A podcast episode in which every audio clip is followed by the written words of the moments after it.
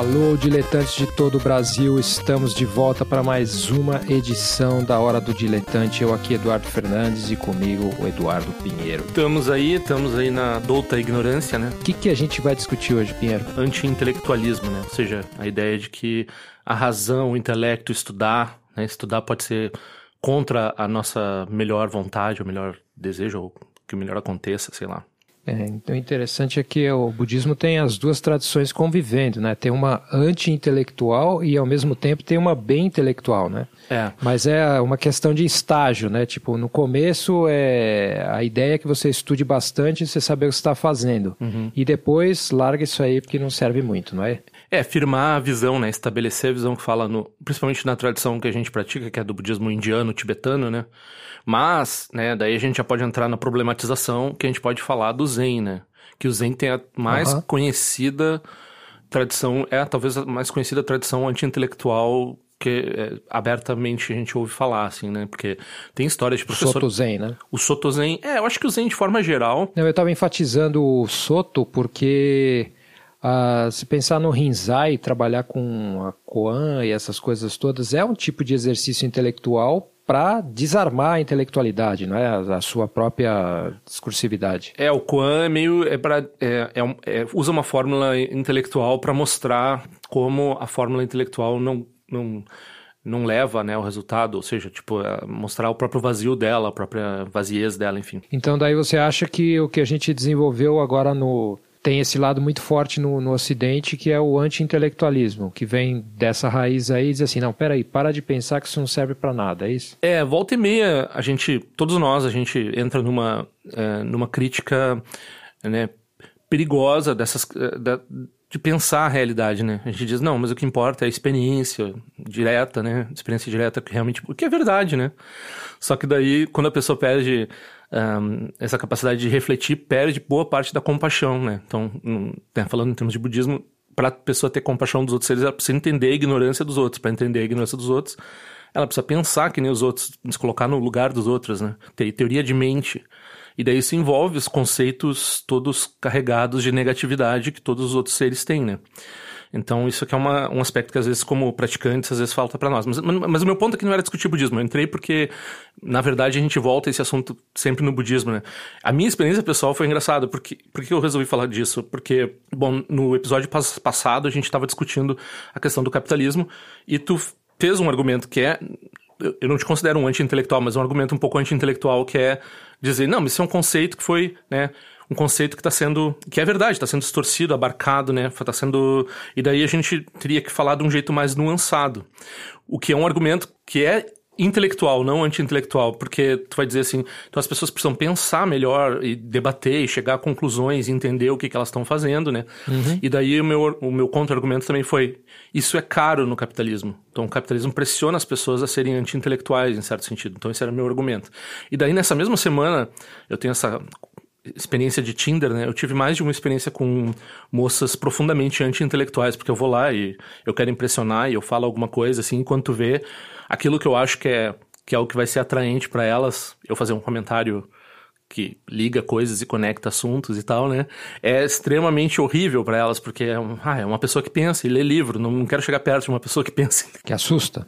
assusta. É, eu, eu- eu- até eu acho que eu fiquei surpreso, assim, né? Porque é, ah, o que eu fiquei surpreso é o seguinte: a nossa geração, pelo menos aqui em Porto Alegre, a gente tinha muito pseudo-intelectualidade. Então, todo mundo queria ser intelectual, ninguém conseguia ser intelectual, né? Ser, ser intelectual já é outro, outro papo. Mas tinha-se uma imagem de que, ah, gostar de filme europeu, sei lá, esse tipo de ler. São coisas assim que. é, é, são é, capital pessoal da pessoa. Essa pessoa pode mostrar para os outros que ela tem né, certas conexões e certos entendimentos e certas coisas. Né? Hoje em dia, nessa geração que eu tô falando no Tinder, às vezes não tem isso. Eles não têm nenhuma ideia de projetar alguma, alguma, alguma intelectualidade, nem pseudo, nem de verdade. Né? Não tem. Você está olhando aí para o universo do Tinder, tem é é uma bolha um pouco diferente da minha, Uhum. mas eu queria fazer duas distinções aqui. Porque assim, eu já, na época que eu estava na faculdade, era de sair, tipo, você ir em evento, em, con em congresso, e você ouvir as- os professores e os palestristas chamarem toda a audiência de intelectuais. Tinha a experiência de ler livros sobre o que é ser um intelectual. Uhum. Então você tinha essa, essa experiência um pouco que profissional de intelectualidade, intelectual de, é, como político, intelectual como ativista, o intelectual como alguém alienado que pensa e sai daquela da, da, da, atividade comum, porque senão aí já não é mais a intelectualidade, é política. Então, ou seja, como classe, classe intelectual, né? Gramsci e tudo mais, é. Isso, é, o que, o que eu estou querendo dizer é que existe uma, tem várias interpretações do que significa ser intelectual, o que significa qual é o papel mesmo de você ler e refletir e escrever e essas coisas e todas. E também a profissão intelectual da universidade. Uhum. Então tem isso, isso é um aspecto. Outro aspecto que eu penso, na internet, pelo menos na minha bolha, ainda tem essa coisa da intelectualidade, mas é, não sei se é a mesma coisa da universidade, porque existe aquela coisa de você ter muita informação, é, você ser capaz de citar muitas coisas, só que tem uma coisa mais assim de. Aquelas citações, elas, é, elas são mais assim no nível da, do entretenimento, assim mesmo. E, tipo, também tem a, a busca por um certo status, né? Dizer, olha, eu sou inteligente, eu sei isso, eu sei aquilo. Mas acaba que é um. É, isso é voltado também para a cultura pop. Então eu sei, eu sou um cara considerado esperto, a gente pode chamar de é, geek, até dork, essas coisas todas, porque eu conheço certas áreas da cultura pop. E porque, mesmo que eu conheça essa coisa da cultura pop, eu também sou capaz de, no meio ali, citar, sei lá, o Samuel Beckett. Uhum. Né? Em especial hoje em dia, que o pessoal fala aquela frase fail better, né? Falhar é, melhor, né? Que é uma frase do Samuel Beckett que a gente usa totalmente fora do contexto né? na área de tecnologia. Mas enfim, então eu, eu fico pensando assim, o que, que é ser um intelectual hoje em dia, sabe? É, eu acho que, né, tu tá certo, tem, esse, tem mais, talvez, aspectos do que isso, né? Porque eu até mencionei o pseudo, né? Então eu acho que essa pessoa que faz referências, ela não chega a ser um pseudo intelectual, como a gente chamava, porque é, ela, ela só tá fazendo referências, ela não tem talvez um. um, um ela não, não faz uma aposta, né? Uma articulação. É, uma articulação e, dizer, e, tem, e não tem um ativismo intelectual interior, assim, com relação a alguma coisa. Mas ela é capaz de ter muitas referências, de saber fazer conexões e tal, né? Agora, tem pessoas que né, apropriadamente elas conseguem conectar as coisas, chegar a conclusões e tem teses de mundo e ideologias e contra-ideologias assim por diante. E tem as pessoas que imitam essas pessoas, que são os que a gente chama de pseudão. Né? Então, então as pessoas elas têm, elas têm fragmentos de, de discurso de outras pessoas e de, de enlevos de outras pessoas, assim, estão mais ou menos carregadamente emocionalmente ligadas ao que elas estão falando, né? Mas enfim, elas estão falando aquilo só para ser posers, elas não estão falando aquilo porque elas têm um interior intelectual de fato, né? Agora, o que Agora, ok, essa discussão de vários tipos de intelectual é interessante, mas uma, uma coisa que a gente tá, é, tem, tem que conectar também é que nessa realidade que a gente tem, por exemplo, de vacinação, de respeito pela ciência, de entender o que, que é um governo fascista, né? Que tem essa discussão, assim, o que, que é, por exemplo, né? Tem amigos meus, uma amiga minha que brigou comigo porque o nazismo, eu falei que o nazismo, que a Deutsche Welle tinha publicado que o nazismo era de direita, né? Então, por exemplo, a pessoa ainda está discutindo se o nazismo é de direita ou de esquerda, porque tem a palavra socialismo dentro.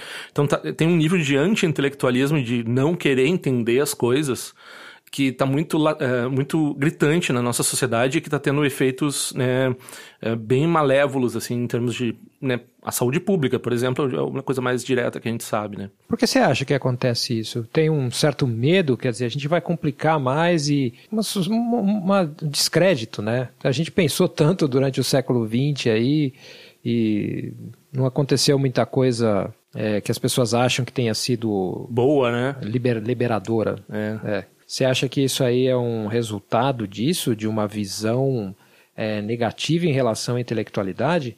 Porque se você for analisar, é, tem várias conquistas da intelectualidade no século XX. A gente pode falar de uma série de direitos humanos, uma série de coisas que tiveram muitos intelectuais pensando e, e trabalhando em conjunto com diversas camadas da sociedade para desenvolver essas coisas. É, eu acho que tem mais de um fator operando, né? Esse fator histórico é interessante porque sob certo sentido, os valores da, do iluminismo, eles não...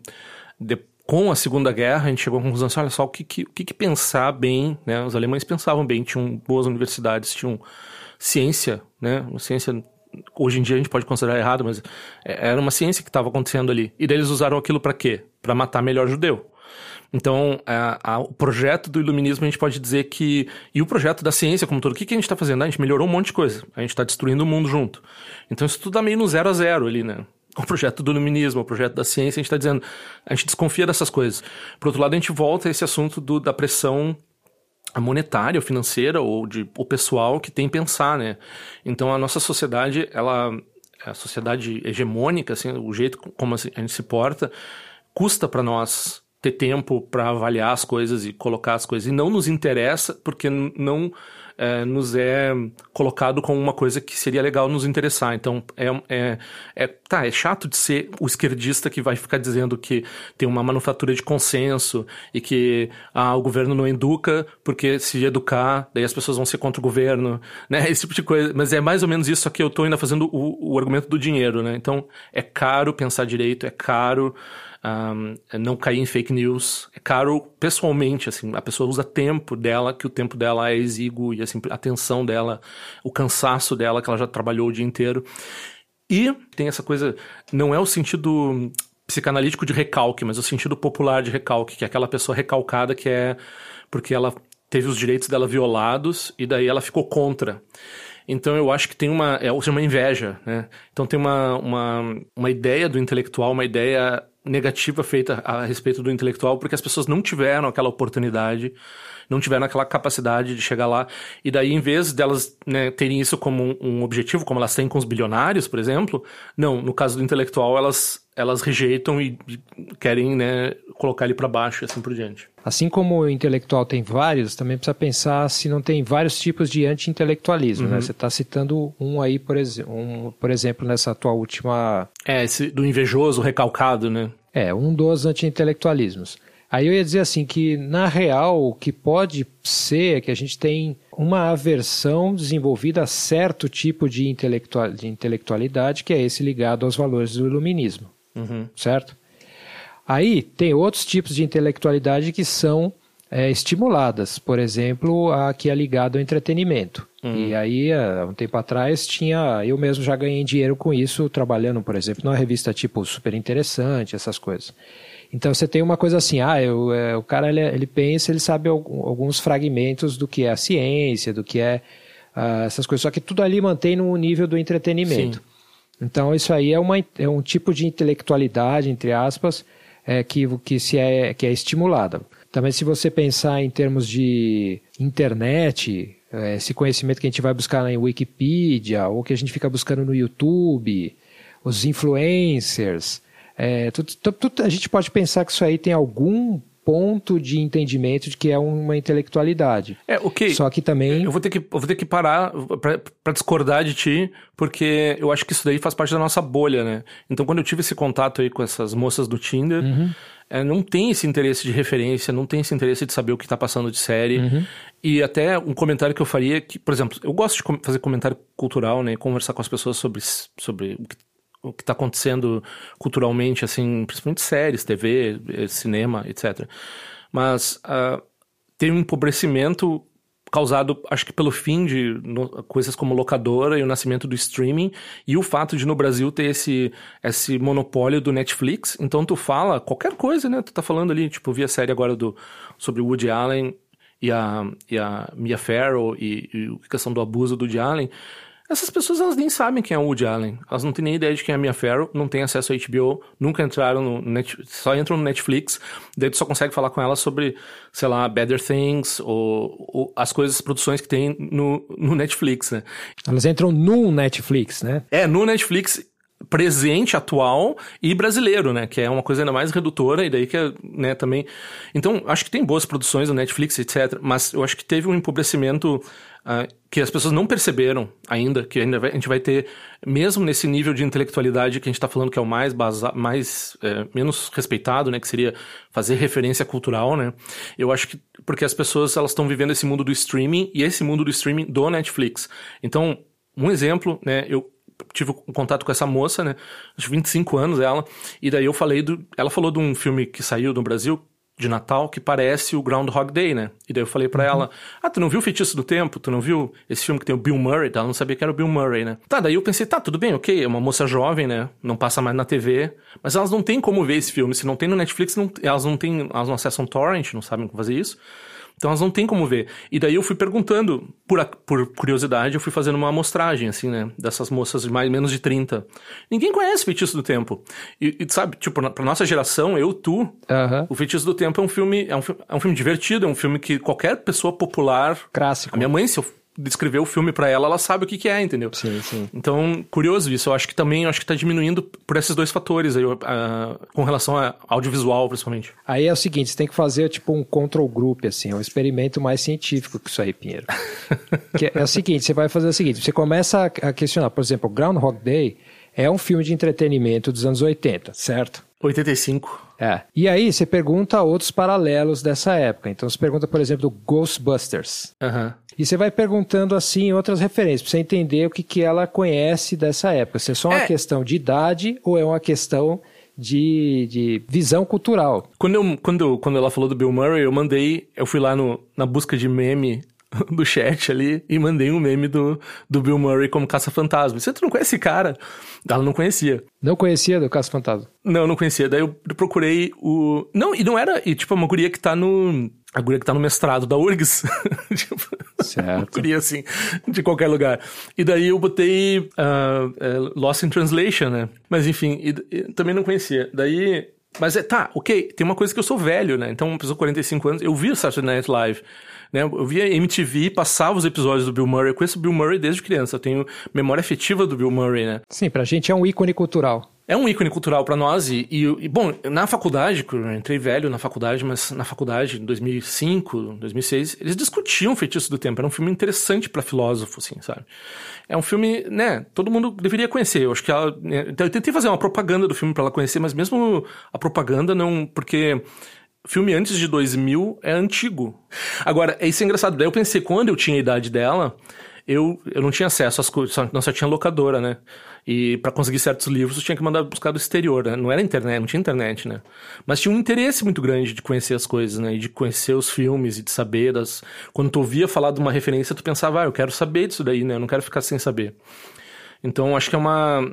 Eu acho que é uma coisa que mudou, assim. Eu acho que... E mudou... Eu acho que teve um esforço um, eu não, não, quero ser conspiracionista, assim, mas teve um esforço cultural das pessoas de darem menos valor para cabeçudo. Uh, muitas pessoas botam assim no perfil que elas querem uma pessoa simples. Porque uma pessoa que não é simples, ela é arrogante, né? É, eu conheço muita gente intelectual que é simples. Uh, só vai depender, assim, a, é a grande questão é que quando você vai conversar com uma pessoa assim, ela vai fazer uma ou outra referência é, a coisas que são importantes para ela, culturais. Uhum. Então, aí, se você não conhece, aí você vai se sentir excluído. E se a pessoa explicar, pode ser que você se sinta também é, que teu cara está te ensinando e está sendo arrogante. Então é meio que é difícil. é difícil você. É, é, tem que ter você... essa capacidade de jogo de cintura, né? E você mas tem você... muito mais que eu, na real, né? Mas você veja, é, bom, eu, eu, falo com tudo que é tipo de pessoa, né? Mas uh, olha só como, como, como a gente se porta com, com um com o outro, que eu e você e o Vitor, né? O nosso amigo conhecido da Sanga. Então a gente tava falando do Adrian Dow, Dalby, o nome do cara, uhum. né? Que você recomendou o livro. Sim. Eu achei muito interessante aquilo ali. Então eu falei pro Vitor. E daí eu já fiz uma recomendação meio incisiva, assim, né? Uhum. Eu nem recomendei o podcast, eu já recomendei o livro direto, já mandei o livro direto para ele. Certo. E ele tá lendo o livro, né? Porque depois tu vê assim, ah, esse cara aqui, ele não é nem ele, é, ele, ele, o comentário dele é sobre o pensamento do, do Vale do Silício, né? Então, você estava falando do Fail Better agora há pouco, era referência uhum. a essa conversa, inclusive, né? Porque foi ele que apontou isso de forma mais clara para nós, assim. Mas ele, ele é um cara que vem dos estudos culturais, né? Então ele é um cara que estudou literatura alemã, ele é um cara que tem uma vasta cultura e fala de filosofia e não sei mais o que. Daí ali ele tá falando do, Vale do Silício. Nossa, eu já fui ver outros vídeos dele falando, eu já tô. Quem me conhece sabe que eu odeio Hegel, né? Daí eu fui lá ver qual era. Ele, ele fala bem de Hegel, ele tem uma posição sobre Hegel. Já fiquei interessado em ouvir ele falar sobre Hegel. Sim. Então, né, a pessoa abre o horizonte dela porque a pessoa tem essas conexões, né? Agora, para falar com as pessoas hoje em dia que são mais jovens, eu não sei nem por onde eu começo. É. Né? Apresento o quê para a pessoa começar a ter esse tipo de interesse? São anos e anos e anos da gente estar tá nessa bolha aí, né? Porque a gente começou com isso bem antes da internet, né? É. Aliás, antes deixa eu fazer um, um parênteses sobre uhum. a história do Fail Better. Podia lançar uma nova, um novo bordão, né? Acerte pior. O que, que você acha? eu acho que sim, é. E tu sabe que a primeira pessoa que, que apontou esse Beckett, para mim, pelo menos, eu não sei para você, né? Mas foi o Daniel Pelizari, né? Então, vou fazer um name dropping aqui. Sim. Mas ele tinha um, um blog com esse nome, né? Sim, sim. E daí eu sei, o que, que é isso, esse Fail Better aí, né? Eu acho interessante. Não, e o Fail Better, eu acho que ele, funcio, ele tem um funcionamento uh, New Age, ou, sei lá, esse funcionamento que as pessoas, uh, né? Ah, fracasso melhor e tal, né? É esse funcionamento uh, mais raso, que não é o que o Beckett queria dizer. Não. E ele, e ele é interessante por essa ironia, que é tu, tu entrar por aí, por esse assunto, e daí depois tu descobre que não era bem isso que ele estava querendo dizer, né? Então, é, cultura é um negócio, né? Pô, quem não se interessa por isso, cara? Pô. Pois é, então, é, então a gente, acho, que, acho que a gente precisava fazer o lançamento dessa campanha. Acerte pior. É, é, é, a saída. Vamos jogar lá no Vale do Silício e ver o que acontece. O Vale do Silício também não é, né? Se a gente for ver, eles têm essa. Pô, os caras estão lendo. Estavam lendo, né? Agora acho que parou um pouco lendo a Ayn Rand, né? Sim. Então tem, tem eu acho que um, um pseudo-intelectualismo que, que foi bem danoso para esse pessoal. Tipo, Mark Zuckerberg. Ao contrário do, do, de um cara que nem o Steve Jobs, Steve Jobs não era um cara classicamente culto, né? Mas ele era um cara interessado em vários assuntos. Por exemplo, o negócio da tipografia dele, né? Sim. Então, que levou pra Apple e tal. Tudo. Então, a gente, a gente uh, por mais que a gente critique, né? Por exemplo, eu critico bastante o Steve Jobs, a gente vê o valor que, que ele tinha uma, uma conexão de interesses e de entendimentos, né?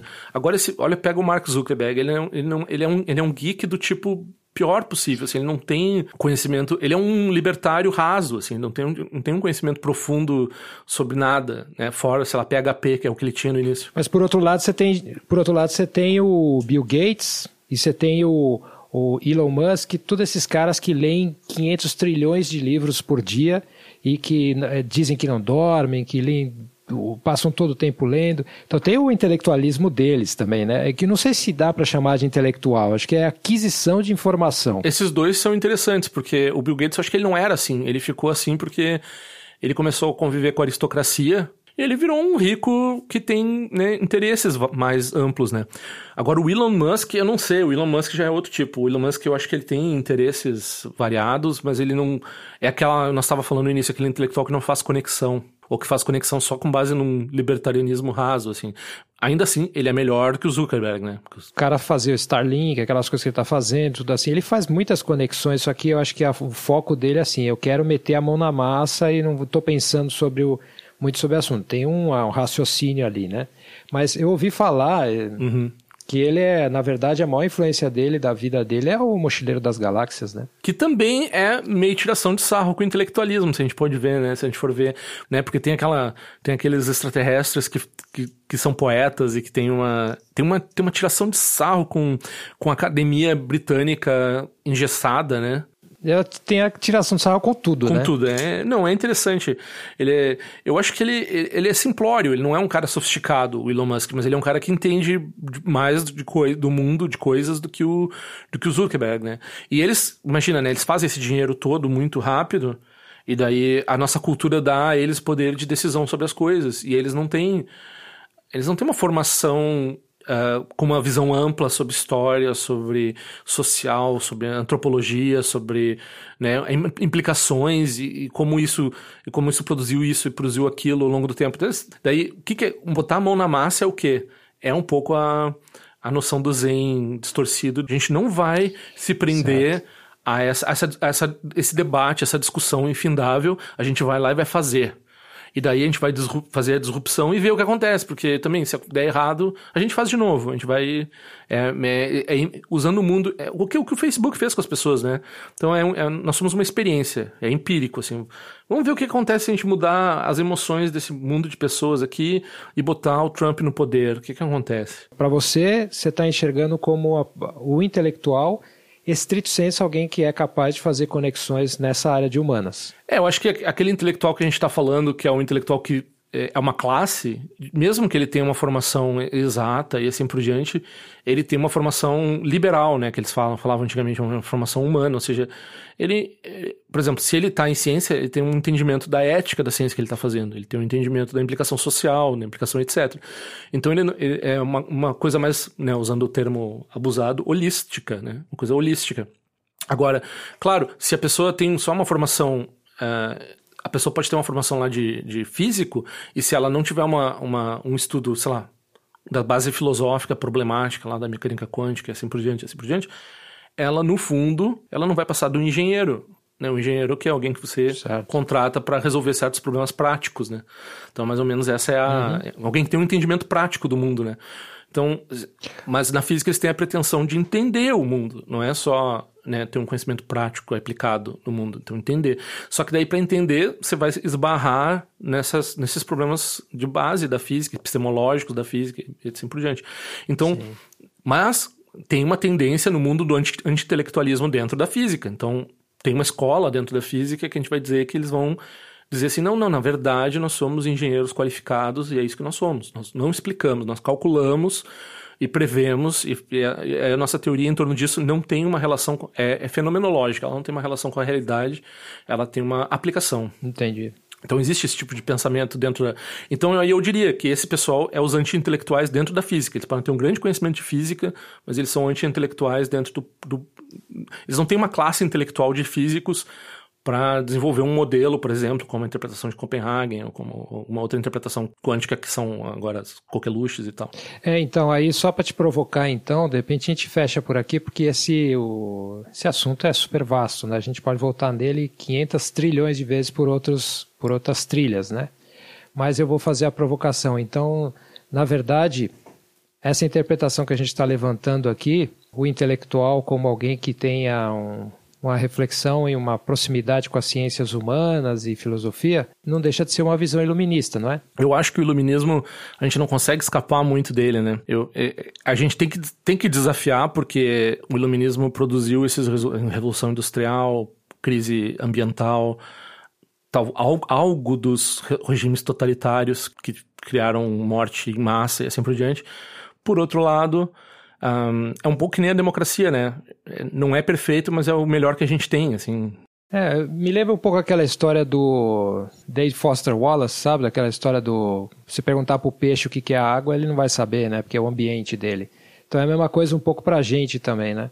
Perguntar para a gente o que é o iluminismo, a gente até tem dificuldade de identificar, porque é o nosso ambiente intelectual. De identificar o que não seja, o que não, que não seria, né? É, a água que a gente navega. Mas eu acho que até a, a, a gente pode mencionar que o nosso professor do Zon Sartien Rinpoche, ele é bem crítico do iluminismo e da democracia muitas vezes, né? Então, ele é provocador nesse sentido, assim, e ele abre uma perspectiva não colonialista com relação, porque, né, a Ásia foi colonizada pelo iluminismo, foi colonizada é, né? Então, ele, ele critica isso assim de um jeito, na, na palavra acepção ampla da crítica, né?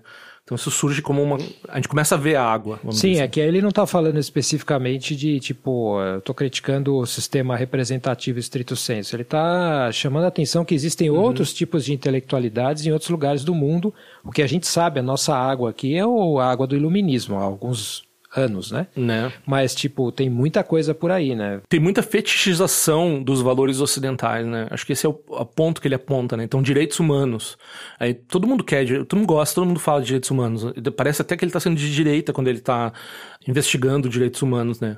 Mas é interessante ver essa coisa de direito natural e de direito humano, né? Se isso realmente é não, não é o fato de a gente querer que, a, que seja violado os direitos humanos, é o fato de a gente entender de onde que vem essa ideia, que também é uma ideia do iluminismo, né? E também o iluminismo, a gente, a gente em vez de aceitar como né, esse projeto cientificista, projeto um, esse projeto que, que tá vindo, já está produzindo esses resultados já faz um tempo, e em vez de olhar que nem algum, algum deslumbrado que vai dizer assim, ah, mas tem tanta coisa boa que foi feita, a gente olha imparcialmente tanta coisa boa e tanta coisa ruim que aconteceu e vai né, depurando esse sistema. Então, em democracia é a mesma coisa. Então, eu acho que é uma visão fresca nesse sentido. Assim, é uma pessoa que fala de um jeito desafiador. Para mim é desafiador, porque eu, né, eu não me achava vinculado ao projeto iluminista, mas como tu tá vendo, eu sou, né? Então, Sim. é complicado.